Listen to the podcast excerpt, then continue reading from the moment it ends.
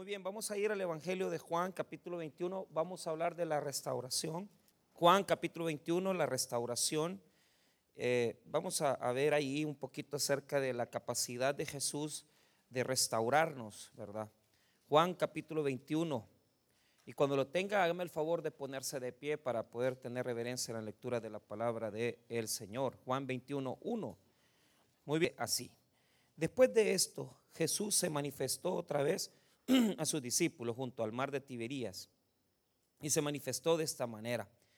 Estando juntos Simón Pedro, Tomás, llamado Dídimo, Natanael, el de Caná de Galilea, los hijos de Zebedeo y otros dos de sus discípulos, Simón Pedro le dijo, voy a pescar. Ellos le dijeron, vamos, nosotros también contigo. Fueron y entraron en una barca y aquella noche no pescaron nada. Cuando ya iba amaneciendo, se presentó Jesús en la playa, mas los discípulos no sabían que era Jesús y les dijo, hijitos, ¿tenéis algo de comer? Le respondieron, no.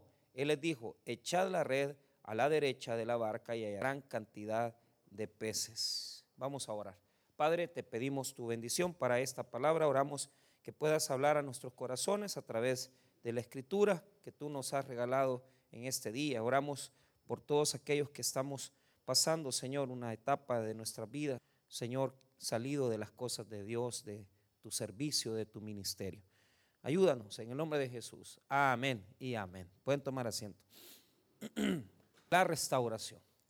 Hay dos grandes capacidades que tiene Dios con respecto al hombre.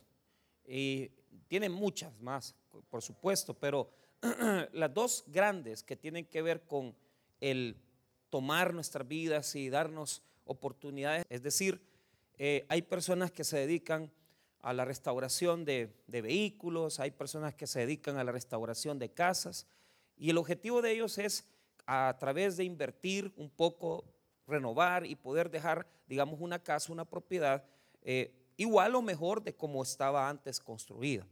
Eh, los vehículos igual, hay gente que gasta una cantidad grande en, mandar a traer piezas de carros, ¿verdad? Y, eso pues es una plata. Hay gente que le gustan los carros clásicos y invierten en eso, mandan a traer equipos, piezas a, otros países, las traen a El Salvador, 75, 78, pues se ve una cosa muy bonita. Entonces, eh, Dios hace lo mismo.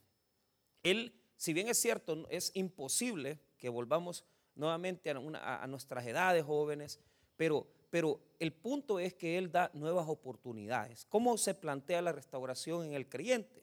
Con nuevas oportunidades. Eso es lo que Él da. O sea, eh, eh, y decir, ok, yo he tenido que me da una oportunidad nueva de levantarme. Claro que sí, que es lo que estamos viendo hoy, o sea, a través del capítulo 21 de Juan.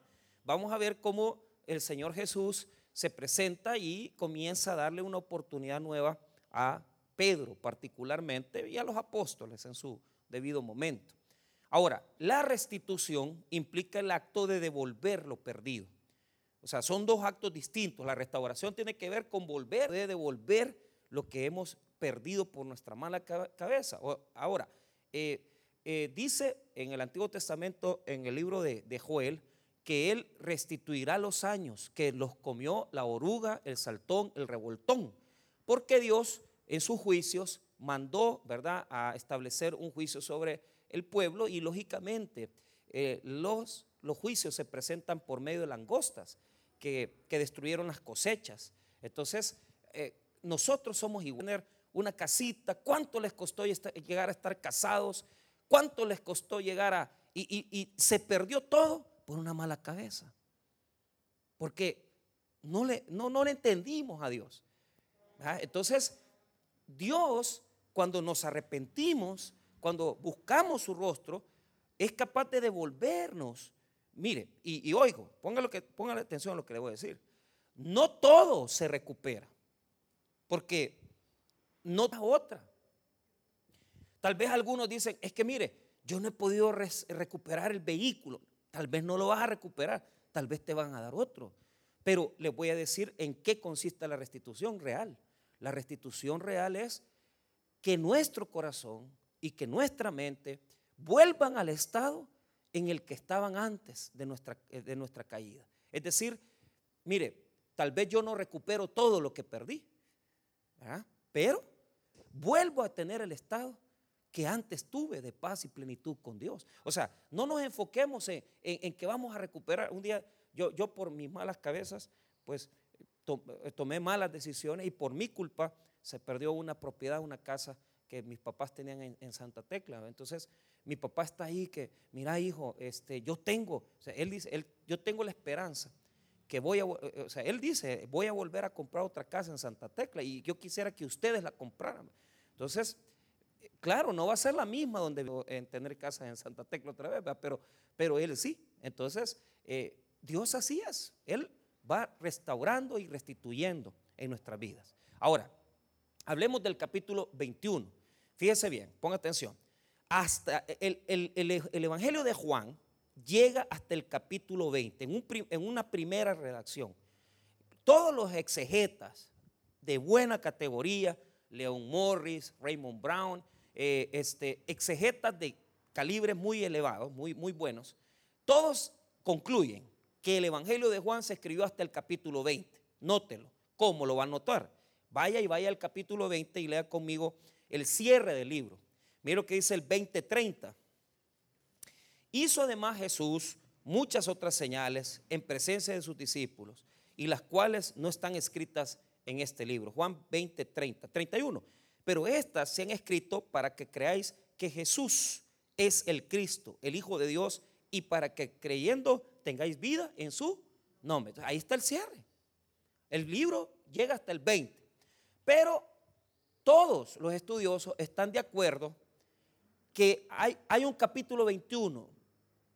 Las redacciones de los libros del Nuevo Testamento, eh, y se lo digo así, por lo, menos Juan, probablemente tuvo un, un periodo de redacción de unos 20 años. Probablemente su primera redacción habrá sido en el 90 y, digamos su, su buena redacción, su final redacción fue en el 100 después de Cristo. Estamos hablando de 60 años después que Jesús ha muerto y resucitado. Entonces, imagínese usted, 60 años después. Por eso es que este evangelio, nosotros le, decimos evangelio tardío. ¿Por qué? Porque es el último que, se escribió de todos. Juan es el último escrito. Eh, ese es lo último que se escribió de Jesús que se acepta como canónico, es decir, que se acepta como parte de los libros del Nuevo Testamento. Hay otros libros apócrifos del Nuevo Testamento que no fueron, que no fueron aceptados, porque hay bastante del Antiguo y del Nuevo que no están en la Biblia. Por ejemplo, esos libros de deuterocanónicos que nosotros decimos de la, de la Biblia, de la, eh, eh, decimos Biblia católica, eso está equivocado. Está equivocado. Eh, el tema es que los escritores del Antiguo Testamento, los judíos, no aceptaron los libros griegos. Entonces, los libros griegos son todos esos libros macabeos, este, sabiduría, Tobit, Judit. Entonces, pero los libros que aceptamos los evangélicos son los mismos que aceptan los judíos. Porque Lutero dijo que solo los libros escritos en hebreo, ¿verdad? Fueran incluidos en el canon. Entonces, por eso es que nosotros no tenemos los libros adicionales, Macabeo. Pero les voy a decir algo, el mismo Lutero dijo que esos libros eran, no, no, eran, no, no eran libros inspirados, pero eran buenos para la lectura. Y muchos de ustedes dicen, es que esta Biblia es católica, este libro no sirve. Eh, ¿Quién dice que no sirve? Léalo. Tal vez le sirve de algo. O sea, porque es más, no leemos ni la Biblia evangélica. No, voy a leer la, Biblia entre comillas católica, que es la misma. No hay, no, hay, no hay grandes cambios, ¿verdad? En las traducciones se cambia un poquito. Entonces, el Evangelio de Juan llega hasta el versículo 30-31, pero ahí está Juan. Dice, ok, ¿por qué se escribe el 21? Día conmigo, todos tenemos un capítulo 21. Porque pudimos haber dejado a Pedro caído. Porque si yo llego hasta el capítulo 20, el problema es que en el capítulo número 19, ¿verdad? En el capítulo 19, que no le voy a pedir que lo busque, ¿verdad? Ahí está todo el problema de, de, ¿cómo se llama? El 18 y el 17, de la negación de Pedro. O sea, Pedro antes del capítulo 20, negó a Jesús. Y lo negó bien feo. ¿Por qué? Porque maldijo. Óigame bien. Pedro maldijo y dijo. O sea, con maldición, yo no conozco a ese hombre. Yo no conozco a ese hombre. O sea, si te ha dado de, oíme bien, has estado comiendo con él. Has estado en sus ministerios, has estado predicando su palabra. Y Pedro niega a Jesús y lo abandona.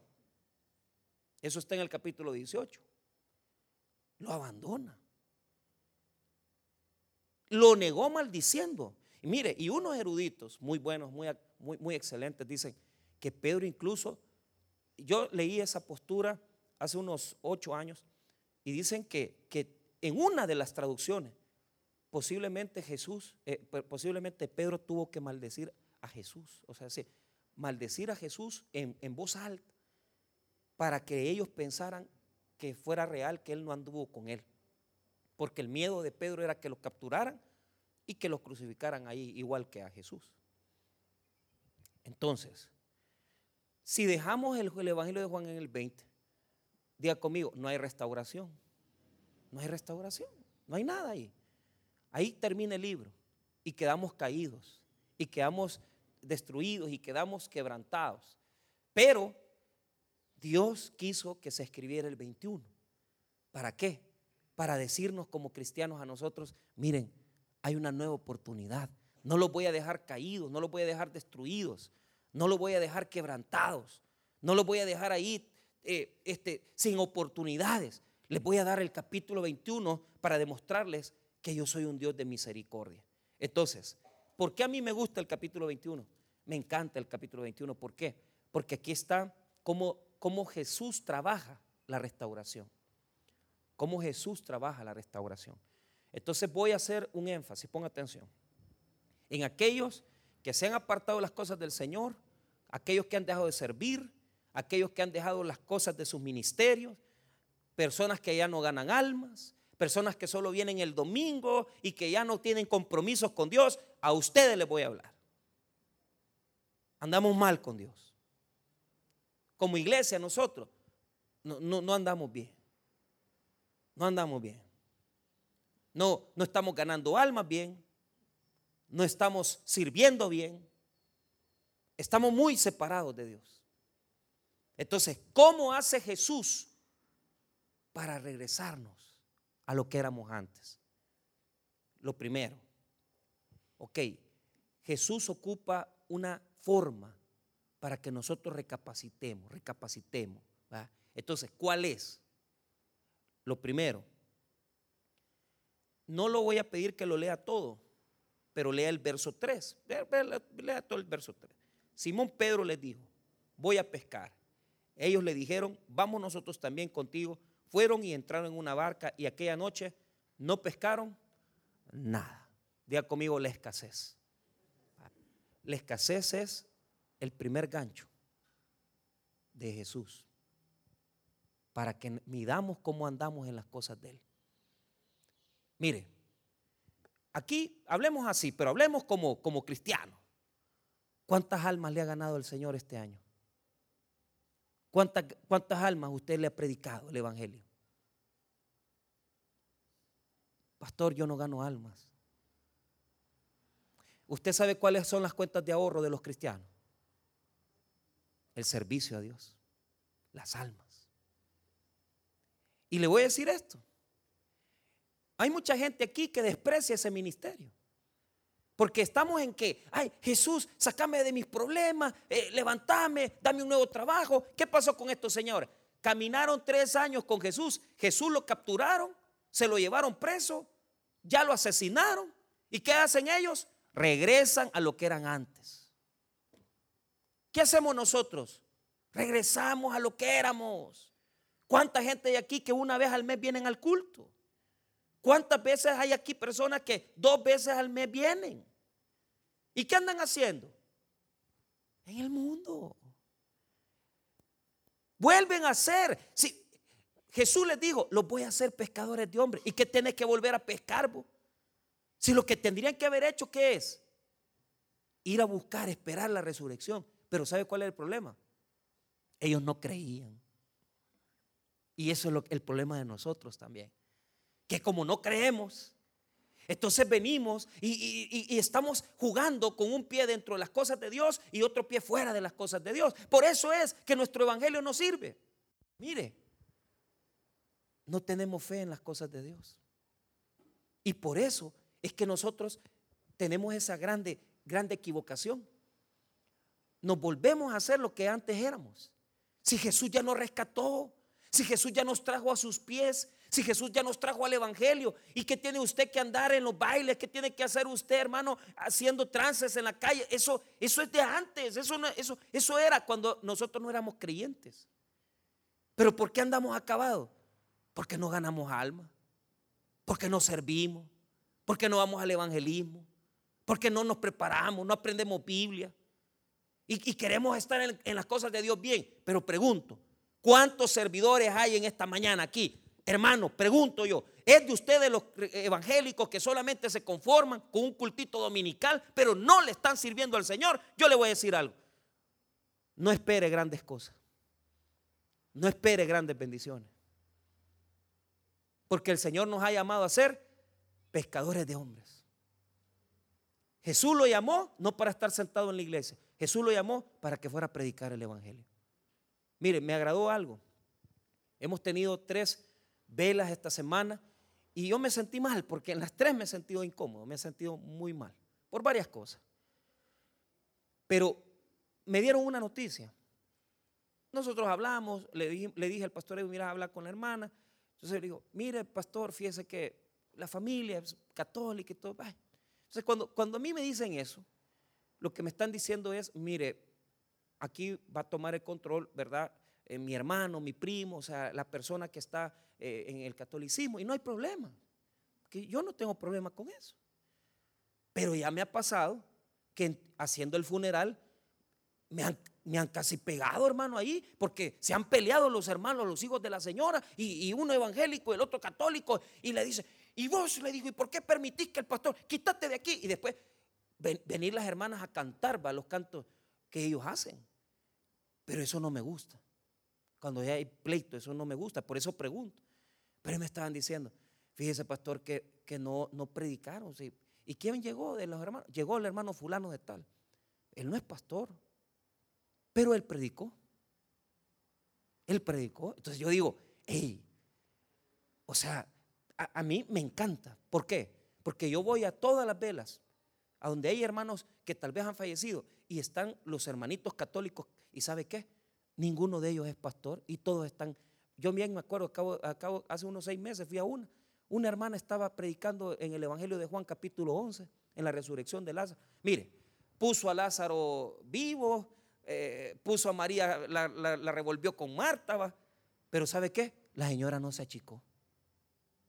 Y toda la gente ahí, amén, decía. Y otros decían, eh, y, les, y aplaudían, y decían, o sea, lo que le quiero decir es que nosotros hemos perdido ese servicio, hemos perdido ese, esa convicción. ¿Y qué es lo que pasa? Nos jala más el mundo, nos jala más las cosas de la calle, nos jala más las cosas que están fuera de las cosas del Señor. Y, eso nos es atractivo a nosotros, ¿va? porque no, eh, eh, no, yo soy evangélico, sí, yo tengo a Cristo en mi corazón, pero usted, sinceramente, usted no sabe. Usted no sabe servirle al Señor. Y eso está muy mal. Eso está muy mal. Porque si Dios lo ha llamado, lo ha llamado para que vaya y que le sirva. Mire, lo primero que uno hacía en el Taber cuando uno llegaba, le estoy hablando en año 1996, 97, lo primero que uno decía era servir. Y lo primero que hacían, ¿a dónde va a servir? Ah, yo quiero servir en la escuela bíblica, yo quiero servir en, en parqueo, yo quiero servir aquí. Y lo primero que hacían es que lo metían en un aula. Y el primer examen que, que tenían era, lo ponían a orar, a interceder por el culto. Aquí yo quisiera que personas se levantaran y dijeran, hey, yo quiero servir en bíblica, yo quiero servir en consejería, yo quiero servir en acomodación. No, no, no, no, no nos es atractivo. ¿Por qué? Porque estamos viviendo en el mundo. Porque nos es más atractivo el pecado. Porque nos es más atractivo eh, eh, el estar afuera, porque no quiero compromiso. Yo quiero seguir llegando cuando yo pueda, no cuando Dios me manda. Y por eso estamos perdiendo bendición. Por eso no hay prosperidad. Por eso no hay bendición. ¿Qué fue lo primero que pasó con estos señores? Si ya Jesús los había llamado al ministerio, ¿y qué pasó? Vuelven otra vez a la pesca, otra vez a hacer lo mismo de antes. Si ya, ya Dios los había rescatado, Jesús los había llamado, ¿y qué les dijo? Ven y sígueme, les dijo. Y todos dejaron las redes, y todos dejaron la pesca, y todos dejaron lo que andaban haciendo. Mateo dejó, dejó hermano, el banco de los, eh, de los cobradores, ¿verdad? Y se levantó para seguir a Jesús. Pero ¿qué están haciendo aquí? Regresando. Cuando nosotros nos apartamos de las cosas de Dios, nuestro, nuestro estado es peor que el primero. Porque ahora ya conocemos a Cristo. Y andamos acostándonos, pero ahora ya conocemos a Jesús. Ahora ya lo conocemos, antes no lo conocíamos. Y nos andamos acostando con una persona con alguien que no es conveniente. Y estamos mal. Estamos mal porque ya Dios nos sacó de ahí. Y nosotros estamos regresando a ser lo que éramos antes. No es eso, hermanos. Si usted toma las cosas de Dios, tómalas en serio y tómelas con todo, con todo el amor, con toda la pasión, para que Dios lo bendiga. Métase, hermano, a las cosas del Señor, métase con, con el corazón, adórele, eh, venga su culto de adoración, venga su estudio bíblico, venga el culto en la mañana, pero no se quede con un cultito dominical, no se quede así, porque Dios quiere prosperarle. Pero si usted no conoce de las cosas del Señor, usted no va a pasar de lo mismo. Y no va a salir de la religión. No va a salir de la religión. Primera, primera, primera situación, escasez. Volver a lo que éramos antes. Ahora, note el versículo 4. Mire lo que pasa ahí. Cuando ya iba amaneciendo, mire bien, se presentó Jesús en la playa, mas los discípulos no sabían que era Jesús. Ceguera. Ceguera. Uno, uno, uno, mientras está cerquita de las cosas de Dios, uno entiende rápido. Pero ¿qué pasó? Jesús los estaba visitando y ellos no, los, no lo distinguían. Imagínense cuánto tiempo han estado con él. Imagínense cuánto tiempo han compartido y no lo veían. Ellos estaban en la barca, Jesús estaba a la orilla y, la neblina, la madrugada, no le permitía ver quién era él. Entonces, cuando nosotros nos apartamos de Dios, lo segundo que perdemos es la visión espiritual. Ay, hermano, y eso se lo digo con toda sinceridad. No, hemos perdido la visión. Hemos perdido la visión. ¿Cómo? Mire, se lo demuestro así facilito. Antes, yo, yo me acuerdo, fíjese que llegaba yo a servir a la, a la iglesia central. Mi culto era el culto de las nueve. Terminaba el culto de las nueve, diez y media, al final del culto, a ganar almas, a las, a las once, las terminales. De once a doce, las terminal, a predicar a los buses. Pero, ¿qué es lo que yo veía? Cuando yo regresaba de las terminales, de predicar el Evangelio, llegaba a la iglesia central y mire, la gente, hermana, hermano, sentada e, en la bajadita donde está nuestro templo principal, en la bajadita, allí se sentaban los hermanos a comer, allí estaban los, comiéndose el almuerzo con los niños y, esperando el culto de las dos. Esperando el culto de las dos de la tarde. ¿Para qué? Terminaban el culto de las dos, eh, terminaba a las tres y media y se iban para Popa, se iban para Quesaltepeque, para sus lugares de vivienda. Y eso ya se perdió. Ahora no estamos esperando el segundo culto. ¿Qué es lo que estamos esperando? Que termine ya porque voy a ir a vacilar. No, no andamos. No andamos. Así. ¿Está pensando usted qué va a hacer esta semana para agradar a Dios? ¿Ah? ¿Está pensando usted en leer más la Biblia? ¿Está pensando usted eh, en decir, hey, me voy a poner a orar, voy a orar más por esta semana. No, eso no. O sea, pregunto, ¿se te ha pasado por tu mente, por tu corazón? voy a hacer algo, voy a preguntarle a los hermanos si se necesita un desayuno para los niños del ministerio Samuel. No, están los pensamientos espirituales. Ahorita estamos más en aquello que mañana lo que voy a hacer, ¿va? Mañana me toca ir, ir a firmar, ir aquí, pero usted de Dios no se acuerda. Por eso no ve a Jesús. Jesús está enfrente. y ellos no lo pueden ver. ¿Por qué? Porque ya andan en la pesca. Ellos ya andan viendo qué van a venir a recoger. Pero ellos no andan en las cosas espirituales. Ellos ya, Jesús se murió. Hoy hagámonos pescadores. Porque este volado no funcionó. El evangelio no funcionó con nosotros. No, no nos agarró. No, no hicimos nada. Y así está mucha gente. Que, que su meta única, su meta única es ver cómo, ay, Señor, prosperame, dame esto, dame el otro. Pero nadie de ustedes, de los que están diciendo, dame esto, le están ofreciendo algo a Dios. La pregunta es, ¿qué quiere Dios de nosotros? Su corazón, su tiempo, su servicio, su amor. Y no me venga a decir que usted ama a Dios y no, y no está haciendo nada para Él, hermano. Si lo primero que Él demanda de nosotros es que le amemos con todo el corazón. Y no le estamos amando, no lo amamos. La iglesia no la ama. Hoy no estamos amando al Señor. Hoy estamos ahí llevando nuestro cristianismo empujado. Y, mire, el cristianismo de muchos es así como que es carro viejo, y le hacemos, no arranca, démosle otra vez. Mira, empujémoslo, empujémoslo, porque así venimos a la iglesia, empujados. Vamos, vamos, vamos al culto. ¿Por qué? Porque después tenemos que ir a Plaza Mundo, tenemos que hacer aquí. No, hermano. El Señor es el que te ha dado la vida y por Él es que estás en esta mañana vivo y bendecido. Tú le tenés que dar más a Dios. No te quedes, no te quedes con los límites. No le estés dando las obras a Dios.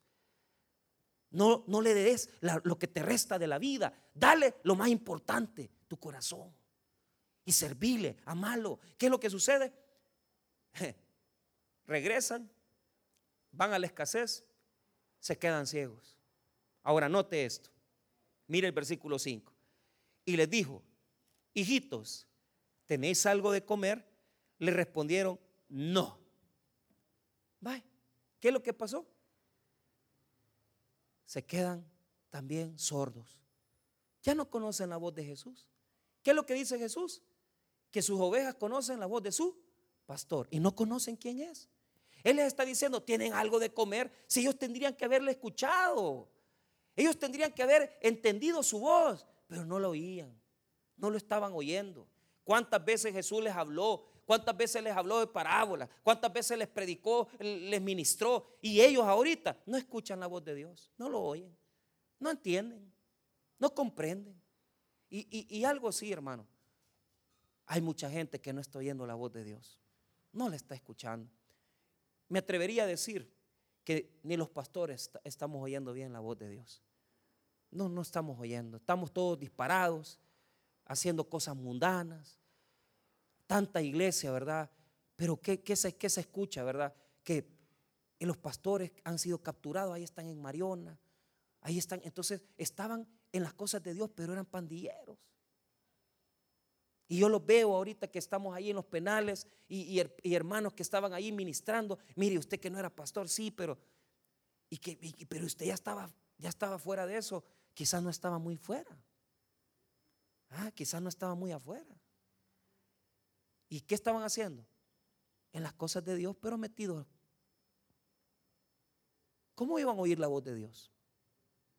¿Cómo iban a escuchar la voz de Dios? ¿Cómo iban a escuchar? Si no habían cambiado, si no habían sido renovados, si no habían nacido de nuevo. No, hermanos, la iglesia está pasando por una crisis. Y la crisis más grande que tenemos hoy es que no escuchamos la voz, no oímos.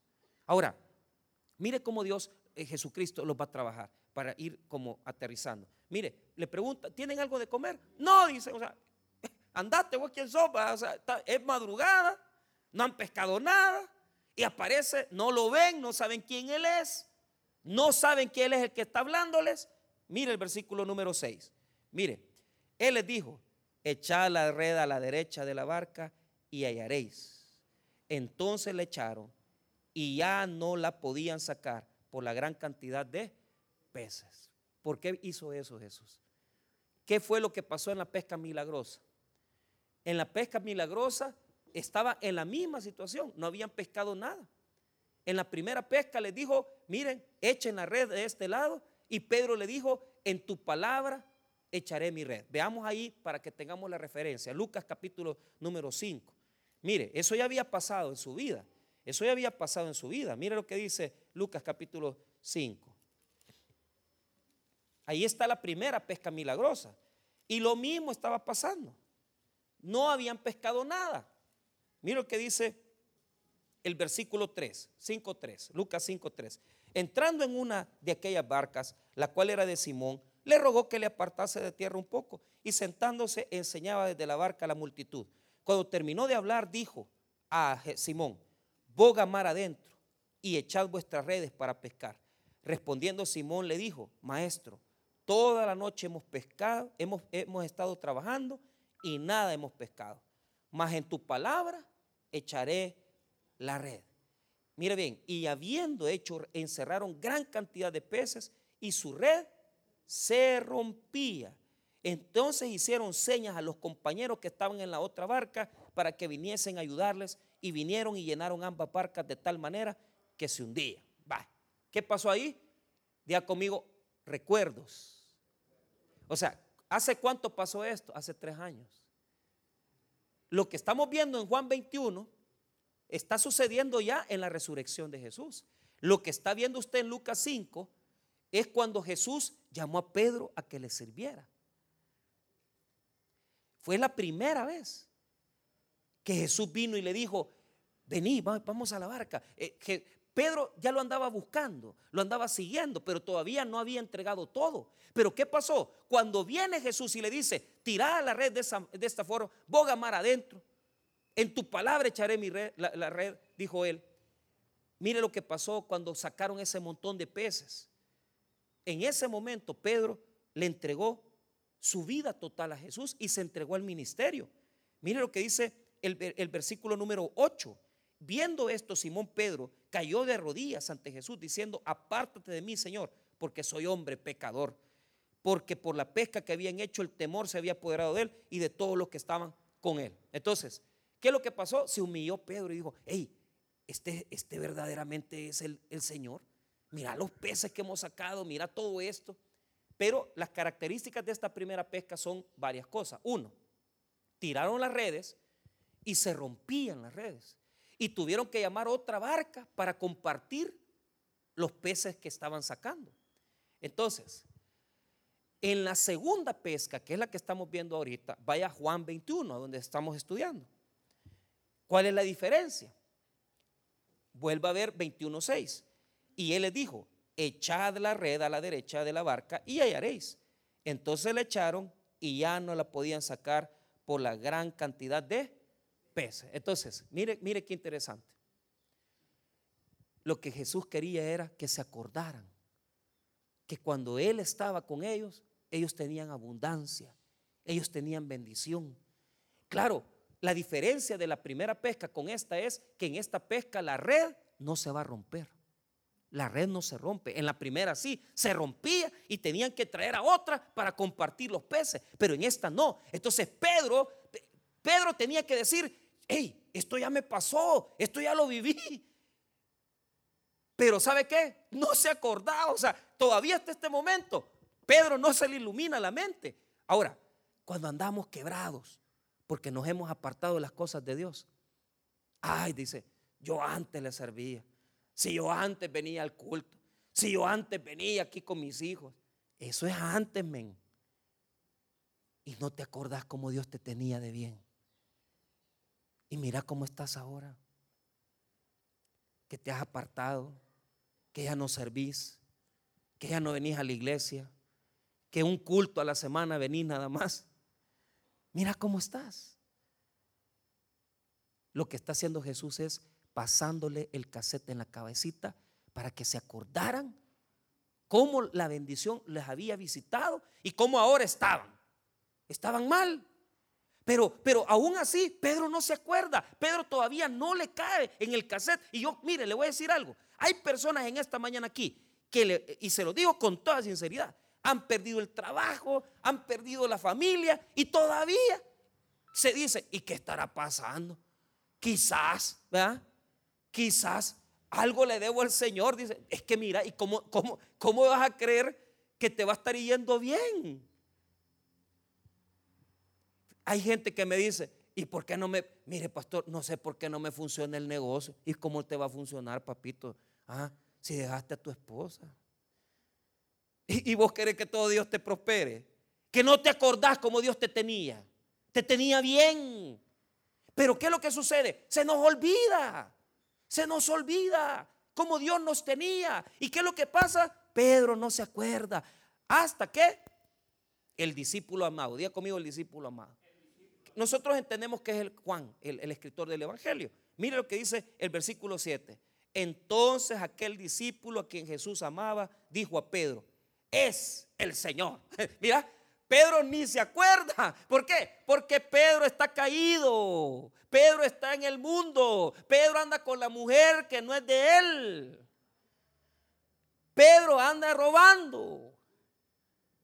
¿Cuántos hermanos andan robando? Y ha pasado que cuando ven el volado que es del tabernáculo, discúlpeme hermano, que le, voy a quitar, deme el reloj, le dice. Así ha pasado. Mire, vea que usted es del taber, le dice. Los dos son del taber. Los dos son del Taber. ¿Ah? Y los dos enmotelados. Y los dos son de la iglesia. Y servidores.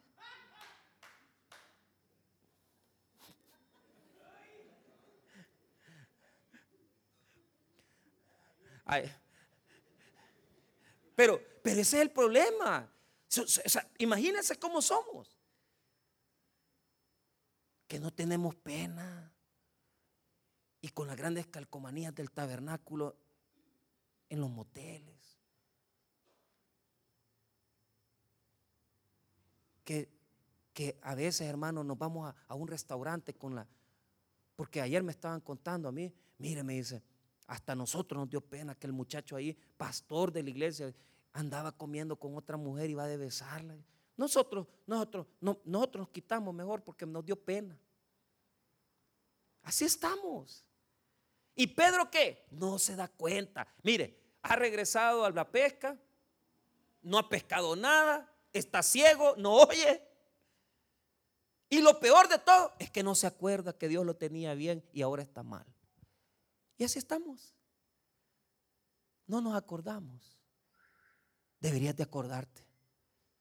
¿Te acordabas cuando venías con tus hijos a la iglesia? ¿Te acordás cuando venías a servir y que venías a servir a tu ministerio, a la escuela bíblica, a cualquier ministerio? ¿Te acordás que antes ibas a, ganar alma y hoy ya no haces nada?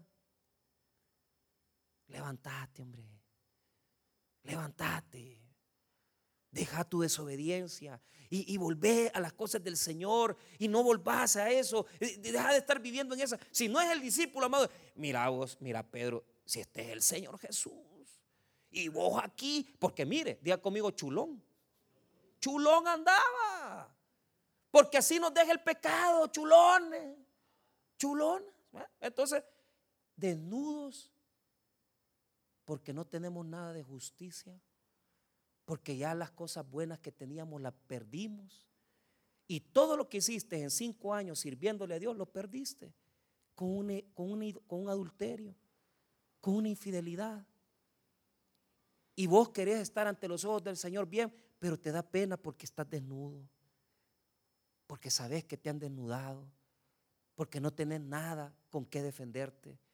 Porque antes por lo menos tenías algo, servías, ganabas alma, hoy ya no tenés. Y eso así estaba Pedro. Cuando Juan, cuando Juan le dice, Pedro, es el Señor, le dijo. O sea, pero mire cómo, cómo reaccionó él. Y mira el versículo ahí. Entonces el versículo 7, entonces aquel discípulo a quien Jesús amaba, dijo a Pedro, es el Señor. Simón Pedro, cuando oyó que era el Señor, se ciñó la ropa porque se había despojado de ella y se echó al mar. Imagínense. ¿Hasta cuándo le vino a caer la peseta? Es Jesús, dijo. Y se tapó. Y se tiró al agua. bien dundo, a lo mejor hubiera esperado que la lancha hubiera remado y hubiera llegado a la orilla. No, ahí se tira el agua. Así somos. Cuando, cuando estamos despojados, cuando ya nos vio la gente que andamos con otra mujer, estamos desnudos. Cuando ya la gente se dio cuenta que dejamos de servir, que nos hemos hecho alcohólicos, que dejamos a la mujer que nos hemos separado, que los hijos los hemos dejado y que ella los va a dejar al colegio y yo los voy a recoger. La gente ya vio que usted está desnudo. ¿Y qué es lo que pasa? Usted se da cuenta y dice, hey, la regué. La regué. Porque usted se ha ido a vivir con su mamá, se ha ido a vivir a otro lado. Y su señora sola con sus hijos. Y usted desnudo. Usted desnudo. ¿Qué significa la desnudez? Que ya no podemos tapar nuestra desobediencia. Que ya no podemos tapar nuestro pecado. Y cuando Juan, Juan le dijo a, Pedro, ahí está el Señor. Se tapó, se medio tapó, digo yo, se ciñó, dice. Pedro le dijo, Pedro, él ya andaba, yo me, yo me imagino, yo me imagino que, que imagínese el respeto que le de haber tenido a Jesús, que o sea, volverse a poner la ropa, tirarse al agua y nadar para la orilla, usted no tiene sentido, pero así nos pasa, así nos sucede a nosotros, igualito que él, que creemos que porque ya nos medio tapamos algo, y ya vamos a buscar a Jesús otra vez. Y creemos que la gente, la gente va a perdonarnos, que la gente va a arreglarse con nosotros. Si nosotros no arreglamos las cosas con Dios, nada va a cambiar. Y usted va a seguir desesperado tirándose al agua. Y mucha gente, hermano, no entiende esto que usted lo que tiene que hacer es hablar con Jesús y decir, Jesús, perdóname, ayúdame a levantarme otra vez. Ya no quiero tomar, ya no quiero fumar, ya no quiero estar con esta señora, ya no quiero estar en esto.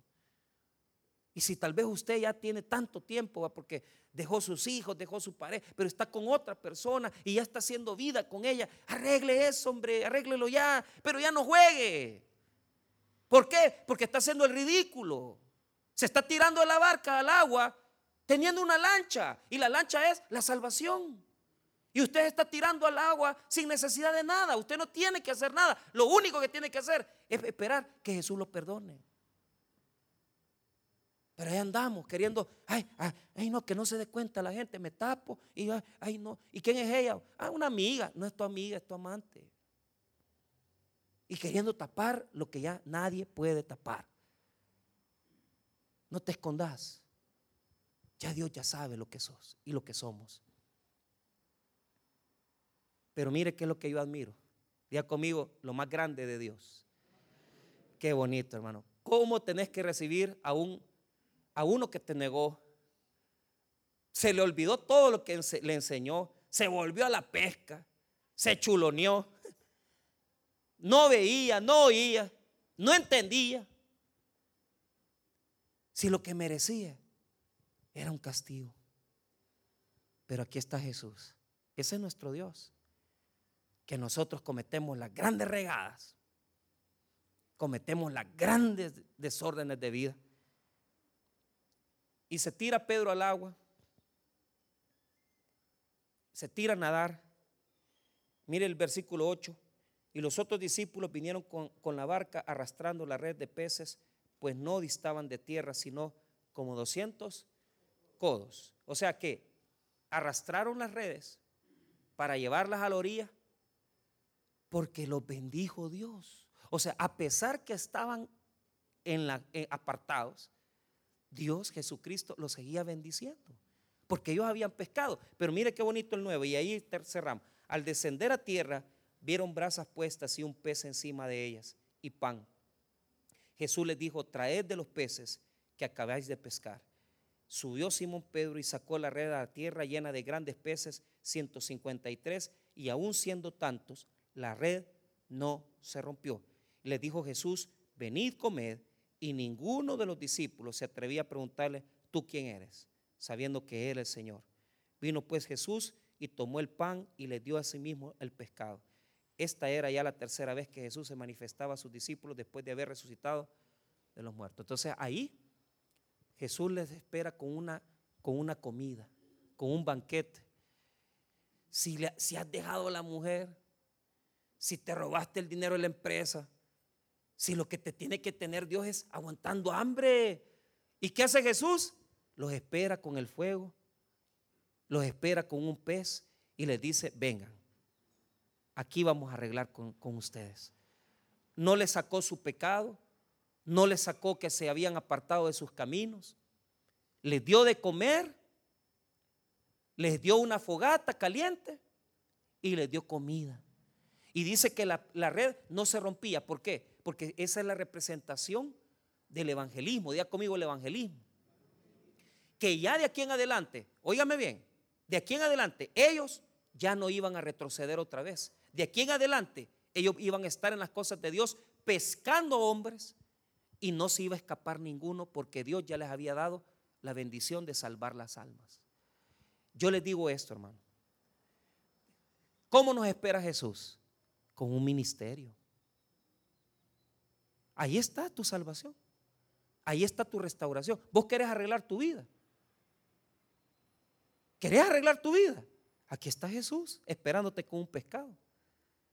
Esperándote con el fuego. Pero ese fuego que representa? La llama de mi corazón que tiene que encender otra vez por Él. Y si usted, hermano, ha apagado el fuego de su corazón, hoy Jesús le dice, ven, yo te perdono, servime, volvé al evangelismo, volví a los ministerios, volví a la iglesia, volví otra vez a visitar otro culto, volví otra vez al estudio bíblico, vení, yo te espero. Aquí está Jesús restaurándote, dándote una oportunidad más. No la desecha, hermano. No la destruya. ¿Y qué es lo que yo admiro de esto? Que Jesús vino y todavía, por si fuera poco, le dijo a, Pedro, ¿me amas, Pedro? Y Pedro le dice, te quiero. ¿Me amas, Pedro? Te quiero. ¿Me amas, Pedro? Tú sabes que te quiero. ¿Por qué? Porque él le había dicho a Jesús, nunca te voy a dejar, nunca te voy a dejar de amar. Pero ahora que le pasó esto, Pedro se da cuenta que no puede amar a Jesús en el mismo nivel que Jesús nos ama a nosotros. Por eso no le dice te amo, no le dice te agapeo, sino que le dice Pedro, te fileo, te quiero, te quiero como, como amigo, te quiero como Dios. Y eso es lo que pasa con nosotros. Lo que pasa con nosotros es que nosotros tenemos que ser conscientes que si Jesús nos ha traído a sus pies, es para que le amemos a Él y que reconozcamos, hermano, que lejos de las cosas de Dios no somos nada. Yo les invito a esto. Tomen las redes, vayan, prediquen, sirvan. No se queden sentados. Quieren arreglar su matrimonio, sírvanle a Dios. Quieren arreglar su situación financiera, sírvale a Dios. Quiere venir y arreglar su corazón, sírvale al Señor. Jesús le está esperando con un pez a la orilla del mar para restaurarlo y no lo va a dejar caído. Tal vez su vida terminó en el capítulo 20 y usted está en el capítulo 20 y usted dice, pastor, yo estoy quebrantado, yo estoy mal, pastor. Pero en esta mañana yo te digo, hay un capítulo 21 que te está esperando. Y Jesús te espera con un pez, con el fuego del ardor, del fuego de la pasión de Dios, que tiene que volver a encenderse en nosotros. Hermanos, volvamos a Cristo, que Cristo es el que tiene la restauración en nuestras vidas. Vamos a orar, hermanos.